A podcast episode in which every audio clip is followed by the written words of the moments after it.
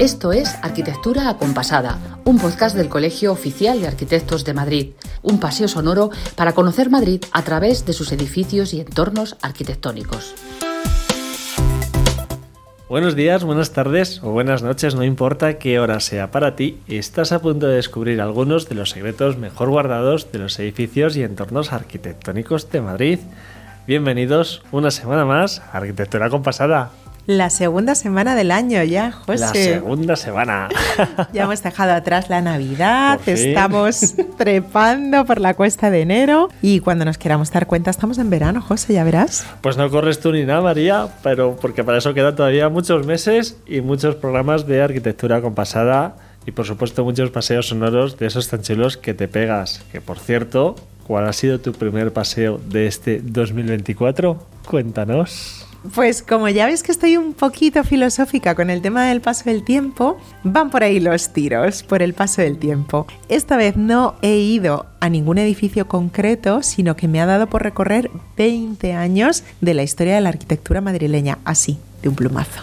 20 años, así, ni más ni menos. ¿Y cómo ha sido eso? Cuéntame más porque de momento no pillo nada. Pues verás, querido, ya sabes que yo soy muy lectora, ¿no? Eso sí. Y me había enterado yo de que hace muy poquito se presentó aquí en el colegio el libro de un joven arquitecto profundamente prometedor que ha hecho un estudio interesantísimo sobre un montón de edificios que lamentablemente hemos perdido en Madrid o que se han visto gravemente deteriorados por una mala conservación. 87 ejemplos de edificios perdidos o en peligro son los que analiza de hecho. Vaya, yo pensaba que te habías montado en un DeLorean y habías viajado en el tiempo como Martin McFly. Casi, casi es lo que he hecho. Casi, casi es lo que has hecho, pero no.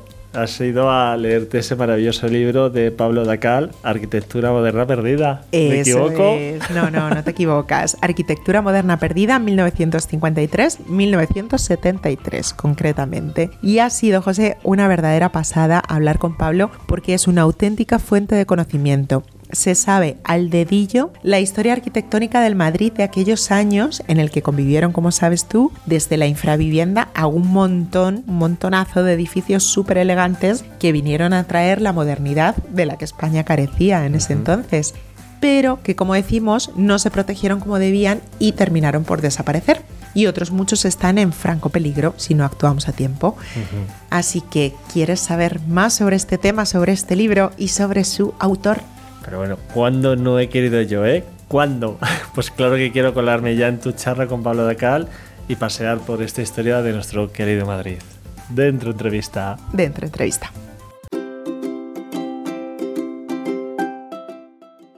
Nuestra vista alzada de hoy, además de alzar la vista, la echa para atrás, concretamente a un periodo reciente de nuestra historia, desde los años 50 del siglo pasado hasta casi mediados de los 70. Estoy ahora mismo avanzando por el centro de Madrid, por la zona de Goya, para reunirme con Pablo Dacal, el autor de Arquitectura Moderna Perdida 1953-1973, un libro que estudia los grandes edificios que dieron identidad a esta época. Y ojo, porque fue una época decisiva, porque los arquitectos fueron los responsables de traer modernidad a una España a la que le hacía buena falta en plena dictadura.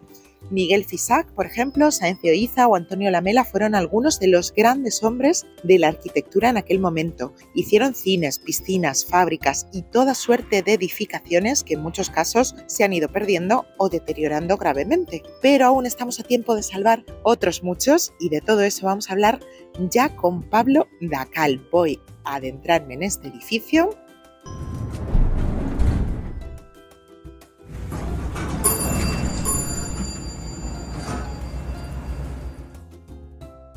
Aquí estamos, tercer piso. ¡Ay, que tienes perro y todo! Miradito, ¿eh? Hola, Pablo, encantada. Hola, María, ¿qué tal? Encantadísimo. Oye, por favor, pues pasa. Adelante. ¿Puedo pasar? La arquitectura compasada dentro del salón. Allá vamos. Estamos ahora mismo, Pablo, muy cerquita del cine Benjure, de lo que era el cine Benjure, que de alguna manera es la premisa de la que parte este libro, ¿no? Cuéntanos, ¿por qué? Bueno, pues sí, em, yo vivo cerquita, el cine Benjure siempre ha sido el cine de, de, mi barrio. Cuando yo era pequeño, pues era el cine que teníamos de referencia, es verdad que yo iba al cole en Boadilla, entonces, bueno, pues con los cumpleaños de mis amigos y tal siempre eran pues con, en centros comerciales. Pero el cine Benjure cuando iba con mis padres, yo sentía que había algo especial cuando ibas al cine, en, en ese cine. Yo no, no tenía conciencia de a lo mejor lo que era, pero no era lo mismo que ir a, a cualquier centro comercial. Pero claro, con el tiempo descubres que, que, que claro, con razón, ¿no? la misma sensación no es, una, no, no es un multicines. El cine Benjure era un cine, era un cine de barrio, eh, se construyó en 1954 por Manuel Muñoz Monasterio eh, y compaginaba tanto el uso de cine como de viviendas. Entonces, lo que tenía de especial era ese lujo de los años 50 que te lo transmitía desde que entrabas, ¿no? El cine era un, era un evento, ir al cine era una cosa especial. Entrabas en ese porche con unas columnas de mármol tremendas, un vestíbulo, con unas escaleras imperiales, con unas barandillas y unas lámparas de preciosas, que claro, que te hacía que la sensación fuese especial. El caso es que esto me rompió un poco el corazón cuando en 2007, me parece que fue, el cine cerró. El cine cerró, pero con tan buena suerte que una librería, una cadena de librerías lo compró. Bueno, lo alquiló hizo una reforma. En esa reforma tuvieron el buen gusto de recuperar ciertas partes del cine. Eh, me acuerdo que, por ejemplo, había un friso que recuperaron de la pantalla del cine que salió un Mickey Mouse. Ah, es verdad. Sí, sí. Y pues esas cosas como que tuvieron el buen gusto y el buen acierto de recuperarlo. Eh, pero en cierta parte, no sé, yo creo que un poco la gente del barrio sintió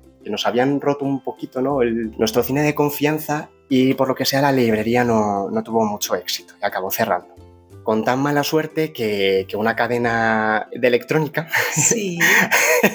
eh, compró o alquiló el local y con tan mala suerte que ese local no está protegido, no estaba protegido por el ayuntamiento y todo lo que se había protegido y recuperado por la librería se acabó perdiendo. Entonces eso eh, se vincula mucho con pues eso, esa parte de mi infancia y de, de hacer el clic, porque durante mi adolescencia eh, sí me gustaba mucho investigar del Madrid antiguo, fotografías antiguas, eh, los palacios de la Castellana que todos conocemos, pero claro, me hizo un clic en el cerebro al relacionar, oye, yo esto, que soy un adolescente, estoy notando que es algo importante, que tiene una sensibilidad especial, pero yo no soy nadie, soy un adolescente. Los palacetes de la castellana, en cambio, tienen, hay muchas voces alzadas eh, por la desaparición de ellos y todo esto, pero ¿por qué nadie está alzando la voz por este cine? ¿Por qué? Y yo creo que esa es la premisa, el germen de todo el libro. Eso es, porque a partir de ahí hay infinidad, innumerables ejemplos de edificios cuya mala conservación ha hecho que estén más feos, por así decir, que en un comienzo, y otros que directamente se hayan perdido. Yo lo que te iba a preguntar, Pablo, es precisamente eso. La pregunta es clara. ¿Cómo puede ser que nadie haya alzado la voz para impedir que se hayan ido perdiendo este patrimonio arquitectónico tan valioso? Pues es que es muy buena pregunta y es que no te lo puedo responder, fíjate, o sea, al final la conclusión del libro es, es un poco desesperante en ese aspecto, te tiras de los pelos. ¿Por qué? Pues eh, no tenemos la sensibilidad. Es verdad que con el tiempo la estamos adquiriendo, a lo mejor ahora mismo, por ejemplo, el brutalismo es un estilo que es un estilo de los años 70, sí que está habiendo más sensibilidad hacia ella, pero claro, durante la investigación me he dado cuenta que la mayor parte de casos perdidos se perdieron a partir del año 92. O sea, tiene una vida, realmente tiene una vida muy corta, tiene unos 30 años de vida y desaparecen. Eh, sobre todo esto pasa en, en edificios con tipologías, con, con usos que, que, son muy cambiantes. O sea, en, en, edificios de viviendas, en bloques de viviendas es muy difícil que pase porque al final eh, son muchos propietarios y no van a, no se van a poner, no te pones de acuerdo para, para, pintar la fachada, te vas a poner de acuerdo para demoler el edificio entero. Claro. Pero fábricas, establecimientos, eh, yo qué sé, cines, que claro, que han desaparecido muchísimo. En Madrid teníamos una proporción de cines igual a la de Estados Unidos en los años 60. Fíjate. Era una burrada. De o sea, todo Estados Unidos. Sí, sí, sí. Es que, o sea, en Estados Unidos el fenómeno cine fue tremendo y en Madrid es que fue igual con cines de barrio y todas estas cosas. Entonces, claro, son usos que cuando que tienen que cambiar. Pero también, eh, tanto la administración como los usuarios, creo que tenemos la responsabilidad de, bueno, pues de tener ciertos criterios. ¿no? Eh, tanto, pues eso, no cerrar las terrazas eh, como nos da la gana, pero también el ayuntamiento, pues darnos unas pautas y que se cumplan. En el ayuntamiento, desde luego, hay muy buenos técnicos pero muchas veces se quedan las cosas en los cajones. Mm. Y hay que hacer las cosas. No pueden ser solo ideas, hay que materializarlas. Eso siempre lo decimos también en, en este podcast. Vamos a hablar de algunos de esos edificios en concreto, Pablo, porque ya digo que son infinidad. Hay muchos que me han llamado poderosamente la atención. Entre ellos, por ejemplo, muchos que yo no conocía como una óptica que se llama Cotet de estética surrealista y que firmaron artistas de la talla de Eduardo Chillida o de Pedro Mozos. Es así y esto lo perdimos. ¿Cómo puede ser? Y lo más gracioso de esta óptica, fíjate, es que la propia Cotet, que todavía sigue existiendo, no tiene ni idea que esto existía. No tiene ni idea. No tiene ni idea. Desde las oficinas no, no conocen el proyecto. Y es un proyecto muy interesante que no conseguí encontrar exactamente la, la ubicación, pero claro, era una cosa loquísima. Es que, claro, es, es, es de las cosas, de los proyectos más estrambóticos que me he encontrado. Eh, porque para que los oyentes se hagan idea, era un local a, a la calle Velázquez, eh, posiblemente, pero tampoco está, no está seguro la ubicación, de dos alturas. En uno de ellos tenía un, unos murales con unas máscaras así como étnicas, eh, cerámicos, impresionantes, pero lo que más llama la atención es que el establecimiento que se dividía en dos plantas, la planta de arriba estaba sujetada por una mano.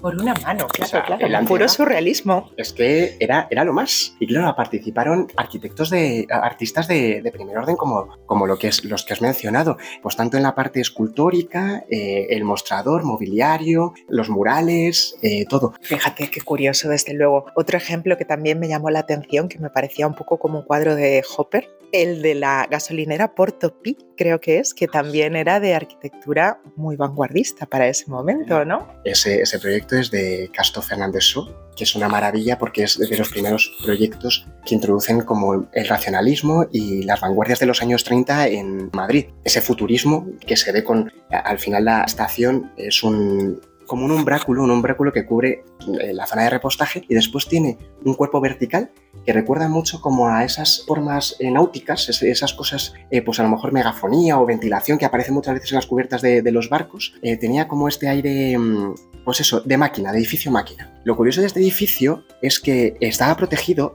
pero en 1977 se demuele. ¿Y por qué? Si estaba protegido.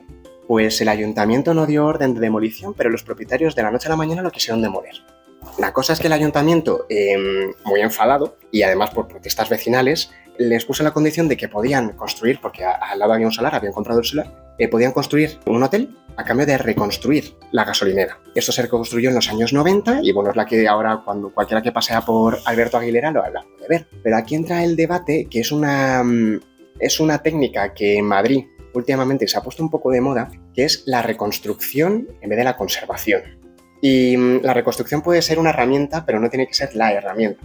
Esto lo vemos pues, en ejemplos como el templete de Gran Vía. Justo ahora te iba a decir eso, estaba pensando en uno muy conocido seguro por todos nuestros oyentes, que es el templete de Gran Vía de Antonio Palacios. ¿Qué ha pasado ahí? ¿Qué ha pasado con ese ejemplo, Pablo? Que ahora nos encontramos este templete moderno. ¿Por qué ha sucedido eso? Pues ese templete que se construyó en el año 19, que servía para Año pues, 19, siglo XX. del siglo XX, no de ayer, que servía pues, para conectar desde la red de San Luis hasta el andén. Eh, tenía un ascensor y una escalera que rodeaba el ascensor. ¿Qué pasó con ese templete? Que en los años 70, para las conexiones de la línea 5, pues estorbaba y lo tuvieron que demoler. Demolieron parcialmente el núcleo de escalera y lo que es el templete lo desmontaron y lo llevaron a Porriño, que era la localidad eh, natal de Antonio Palacios, el arquitecto. Sí. Em, en los años 90 y en los 2000, en la Comunidad de Madrid em, sí que intentó traer el monumento original. Claro, pero evidentemente el ayuntamiento de Porriño no es tonto y sabe lo que tiene y ellos sí que lo saben valorar y es por esto la reconstrucción de- del templete ahora. Pero a lo mejor los oyentes no saben también que un caso que se acerca más a la arquitectura más contemporánea es la famosa pagoda de Fisac. Ajá. Eh, la pagoda de Fisac, eh, que bueno, que todo el mundo sabe que se demolió en el año 99 en el verano. Lo curioso de esto es que cuando se demolió la pagoda, el ayuntamiento, bueno, fue un escándalo. Un escándalo porque el COAM y la Academia de Bellas Artes habían dado la voz de alarma de que iban a demoler el edificio. Y el ayuntamiento dio visto bueno a, que se demoliese. La cuestión es que cuando se demolió, el ayuntamiento estaba tan avergonzado que inmediatamente eh, contactó con Miguel Fisac para reconstruir la pagoda en otro sitio. Y Miguel Fisac, evidentemente, con todo el criterio y todo el enfado del mundo, dijo que, Dijo que no. que no, que ni de coña. Pero es que lo curioso es que Miguel Fisac se había reunido con los arquitectos que iban a llevar una supuesta ampliación de la pagoda y los arquitectos le habían dicho lo buen edificio que era, que iban a preservarlo, que no sé qué, no sé cuántos, y de la noche a la mañana se encuentra que el edificio había desaparecido. Qué dolor. Eh, qué dolor, eh, pero precisamente eso, esa, esa técnica de no lo conservamos pero lo reconstruimos. Otros ejemplos, eh, pues yo que sé, la puerta de San Vicente en Príncipe Pío también está reconstruida, no es la original. Y así pues un suma y sigue que hay que preservar. Tú, por ejemplo, ¿cuál dices? Era un edificio lustrosísimo en su proyección y cuando se levantó y luego una mala conservación lo ha afeado. ¿Alguno que te dé a ti especial rabia? Especial, uff, uff, uff, uff, uf. Jo. Pues es que hay, hay tanto, o sea, a lo mejor, mira, uno que, que tenemos muy cerca, los, bueno, es que hay tantos, es que hay tantos que no sabría decirte exactamente. Desgraciadamente, qué pena poder elegir. Pues mira, ejemplos como en, por, el, por el centro, el centro gallego, que a lo mejor todos lo conocen. El centro gallego, Jacinto Benavente. En Jacinto Benavente, que seguramente cualquiera que le preguntes es, Es un edificio feo, sí. feo. O sea, es un edificio que todo el mundo lo pone en la lista de los 10 edificios más feos de Madrid Y no siempre fue feo. y no siempre fue feo. Y es, y es que no es feo, está mal conservado. Si veis las fotos originales de, del año, de los años 50, finales de los 50, es un edificio, es verdad que rompedor con el entorno, es muy digno y es muy elegante, de hecho. Pero ¿qué pasa? Pues, pues maltrato, básicamente. Eh, aires acondicionados por fuera, cartelería mm, Sí. por todas partes, también unas ventanas terribles que van desfigurando. Entonces eso en el centro.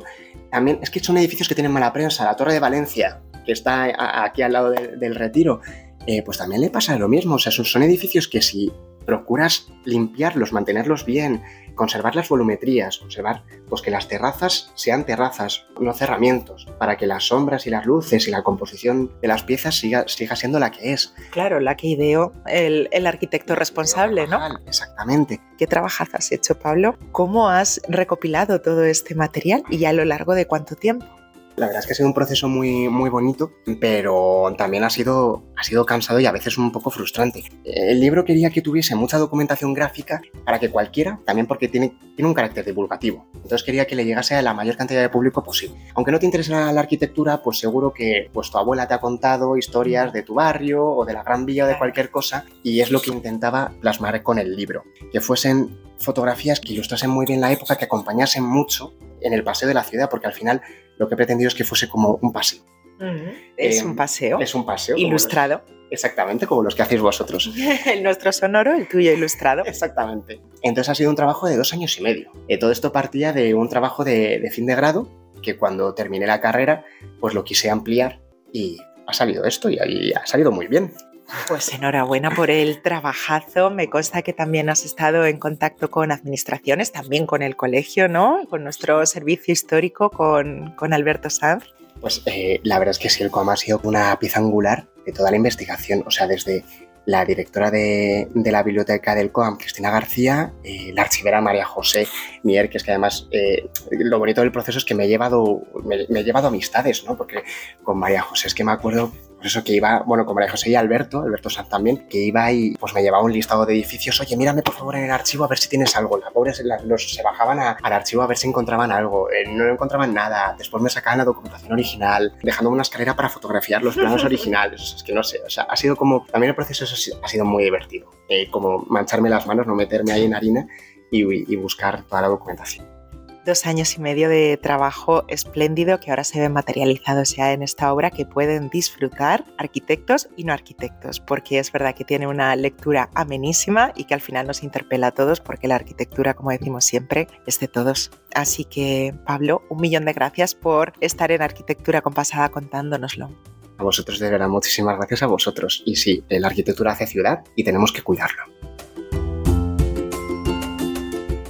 Bueno, bueno, qué gozada escuchar a Pablo Dacal y es impresionante el trabajazo que ha realizado durante dos años y medio y que ahora podemos leer en este Arquitectura Moderna Perdida 1953-1973 que tenemos adelante y que está además lleno de fotos que decíais de un valor incalculable. Has visto qué bonito, ¿eh? es impresionante. Me contaba Pablo que conseguir cada una de esas fotos fue un verdadero triunfo, así que el valor de este libro es inmenso, además de estar muy muy bien escrito y muy bien documentado. Es que esa labor de documentación y de bucear, qué ardua es. Y si no estás tú en el día a día y en el mundillo, que poco se Consiguiendo valora. los ¿eh? permisos, así es. Así que doblemente meritorio. Gracias desde aquí de nuevo, Pablo, y a tu editorial, a Ediciones La Librería, por apostar por tu obra. Y ahora a nosotros nos toca secretear un poquito, ¿no? Secretemos.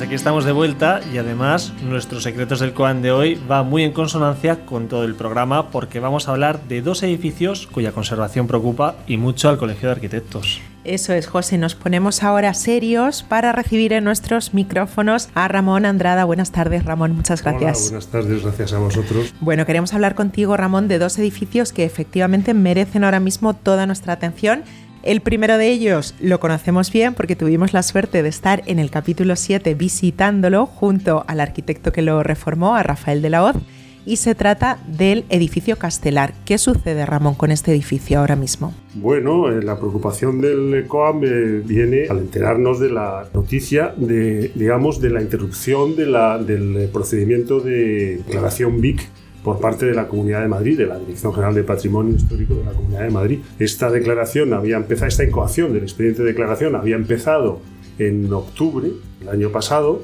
a instancias del COAM y bueno, pues la sorpresa ha sido que han dejado cumplir el plazo que marca la ley para incoarlo y una vez que no se ha incoado BIC, pues se suspende el procedimiento. Y por eso nosotros no lo entendemos, es decir, las razones que se han esgrimido no son contundentes, no las entendemos y por eso pues eh, le solicitamos eh, urgentísimamente a la Comunidad de Madrid y a la Dirección General de Patrimonio que vuelva a, reiniciar la incoación BIC del, del edificio porque en la arquitectura del edificio en este tiempo, gracias a Dios, no ha cambiado nada y sigue siendo merecedor de la declaración BIC.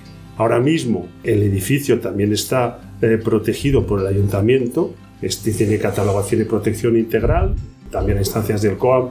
En la última revisión del catálogo de edificios protegidos que se aprobó el año pasado, también lo propusimos como protección integral y eso sí lo ha recogido el ayuntamiento, de manera que esa protección la tiene, pero el edificio merece ser declarado. Es un edificio maravilloso que es que desde fuera ya incluso ya llama la atención con esa pedazo de escalinata con la que, que accedes. Acuérdate que hizo también Rafael de la Voz hizo mención a esa, esa escalera que ahora ya muchos edificios son impensables construir igual. Exacto, sería muy complicado y esa suspensión aparente en el aire, que es lo que le confiere esa poderosísima identidad. Ramón, te queríamos preguntar, por ejemplo, qué es lo que podría suceder en caso de que no sea permanente esta declaración BIC. Bueno, vamos a ver eh, realmente qué puede suceder. No lo sé. Estamos de alguna manera, vuelvo a repetir, tranquilos porque el edificio mm. tiene protección integral.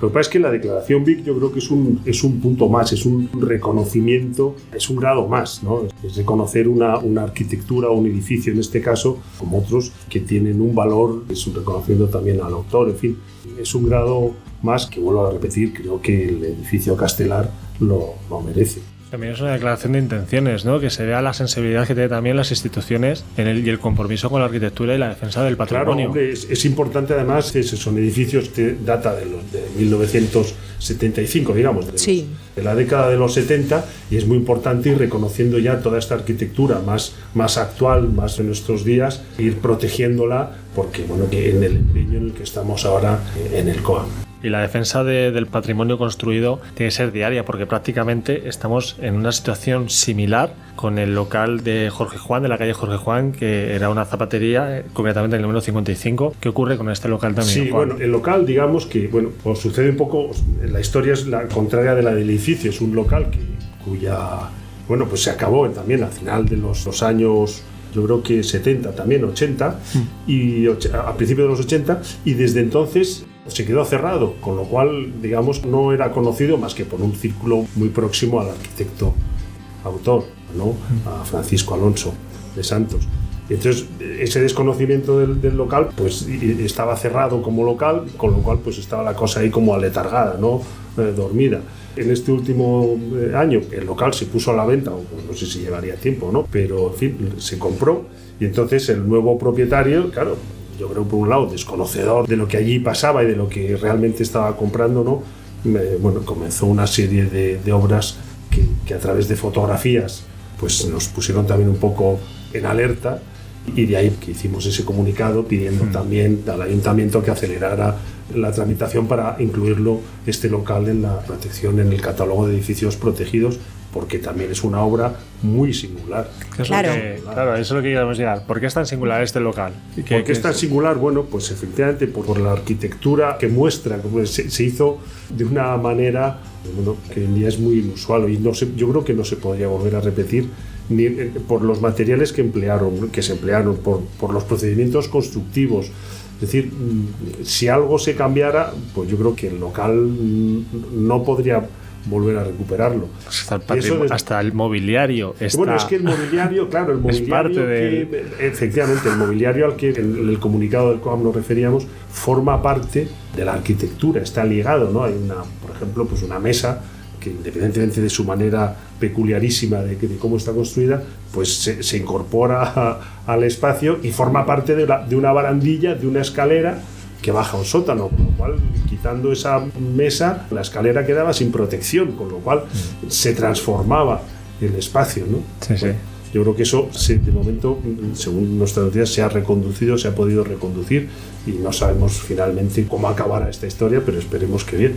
Bueno, sí, esperemos que, que- que se haya llegado a tiempo, sobre todo, y de no hacer un, un mal mayor. Desde luego siempre hay que estar vigilantes. El Colegio Oficial de Arquitectos de Madrid siempre lo está, porque como bien decía Pablo Dacal en este mismo episodio, la arquitectura es vida. Entre todos tenemos que defenderla. Así que Ramón Andrada, muchísimas gracias por venir hacer esta defensa a nuestros Pues nada, micrófonos. Gracias a vosotros y por, y por la divulgación de todos estos asuntos. Yo creo que del interés que sobrepasa el interés puramente arquitectónico y, y no, es el interés ciudadano. Así es, un interés de, de- Muchas de gracias. ciudad. Muchas gracias. Pues después de hablar con Ramón Andrada, miembro de la Junta de Gobierno de esta protección del patrimonio tan ilustrativa y tan esperanzadora, porque estamos viendo que tiene sus frutos este esfuerzo que hace el Colegio de Arquitectos en mover a las instituciones y a la sociedad, pues tenemos que decir que hasta aquí ha llegado nuestro segundo programa del año, en el que nos hemos puesto muy, pero que muy reivindicativos y con razón, porque es que hay que defender este patrimonio construido. Es que siempre lo decimos, la arquitectura hace nuestra vida mejor y más fácil y por eso es absolutamente imprescindible defenderla y valorarla, desde luego. Y la semana que viene volvemos con más arquitectura, con más contenidos y con un nuevo paseo sonoro. ¿Dónde nos llevarán los pasos esta vez? Os lo contamos en siete días. Eso es, y hasta entonces os mandamos un beso enorme y os dejamos en las mejores manos, las de nuestra Cicerone de planes madrileños, doña Alicia Bajo. Hasta la semana que viene. Gracias José, gracias María. No sé si me gusta más lo de Cicerone o rastreadora. Bueno, me lo pienso para el próximo Arquitectura Compasada porque ahora lo que toca es llenar la agenda de buenas propuestas culturales. Voy a empezar con una estupendísima noticia. Y es que hemos prorrogado unas semanas más la exposición dedicada a la obra de Antonio Palacios fuera de Madrid. Si todavía no te has pasado a verla, tienes hasta el 12 de febrero para conocer esta muestra sobre la figura del arquitecto Antonio Palacios y sus obras y proyectos realizados principalmente en Galicia, que recordamos lleva por título Antonio Palacios, el rumor de la historia, el ruido del tiempo. Seguimos de exposiciones, porque nos vamos hasta la Sala de Arte Joven, en Avenida de América, para ver la muestra de circuitos de artes plásticas, una convocatoria abierta a jóvenes artistas menores de 35 años residentes en la Comunidad de Madrid. La muestra reúne las visiones de 10 artistas que, según el comisario Tolo Cañellas, son un caldo de cultivo de conceptos donde emergen como un reflejo de la expresión artística de una generación que ha crecido inmersa en el universo digital, mostrando el espíritu de los tiempos y la identidad contemporánea. Podrá visitarse hasta el 21 de enero de 2024 y la entrada es gratuita. Atentos que se viene planazo, porque nos vamos a acercar a la historia de la ciudad de Madrid a través de los museos de metro. Se trata de cuatro espacios de un valor histórico incuestionable, diseñados por nuestro querido Antonio Palacios. La nave de motores de Pacífico, la antigua estación de Chamberí, el vestíbulo histórico de Pacífico, el Museo de los Caños del Peral en Ópera o la estación de Chamartín y su expo de trenes históricos. Estos museos son gratuitos, excepto aquellos que están dentro de estaciones en uso, que requieren lógicamente la adquisición del billete sencillo. Nos acercamos ahora hasta una joya de la arquitectura industrial, la antigua estación de Delicias que alberga el Museo del Ferrocarril, porque este sábado día 13 y el domingo 14 se celebra una nueva edición del Mercado de Motores, un lugar precioso rodeado de trenes para disfrutar de un mercado diferente en el que puedes encontrar prácticamente de todo. Para la siguiente propuesta nos vamos hasta el distrito de Retiro para disfrutar de las visitas guiadas a la Basílica de Atocha y al Panteón de España. Es una iniciativa gratuita que pone en marcha la Junta Municipal de este distrito para dar a conocer la historia, los valores arquitectónicos y las anécdotas de estos dos importantes enclaves del barrio de Pacífico. Se celebrarán los meses de enero, febrero y marzo. En concreto, la Basílica de Atocha, las visitas serán los días 15 de enero, 5 de febrero y 4 de marzo y el Panteón de Atocha hoy 11 de enero, el 7 de febrero y el 6 de marzo. Las inscripciones se pueden realizar en el teléfono 653 525 283 o enviando un correo electrónico a producción 2, 2 con número, arroba ferroteatro.es. Y termina esta agenda del año donde empezamos, en Hortaleza 63, porque el miércoles día 17 a las 7 de la tarde tenemos la presentación del libro Objetos Tenaces de Nueva York. Esta obra de Juan Ruescas gira en torno a la transformación de un viaducto ferroviario de Nueva York en un parque urbano. Junto al autor estarán también Juan Navarro Valdevej y Francisco Jarauta. Y hasta aquí las propuestas culturales de arquitectura compasada, que también puedes consultar en nuestra página web www.coam.org. Hasta la semana que viene.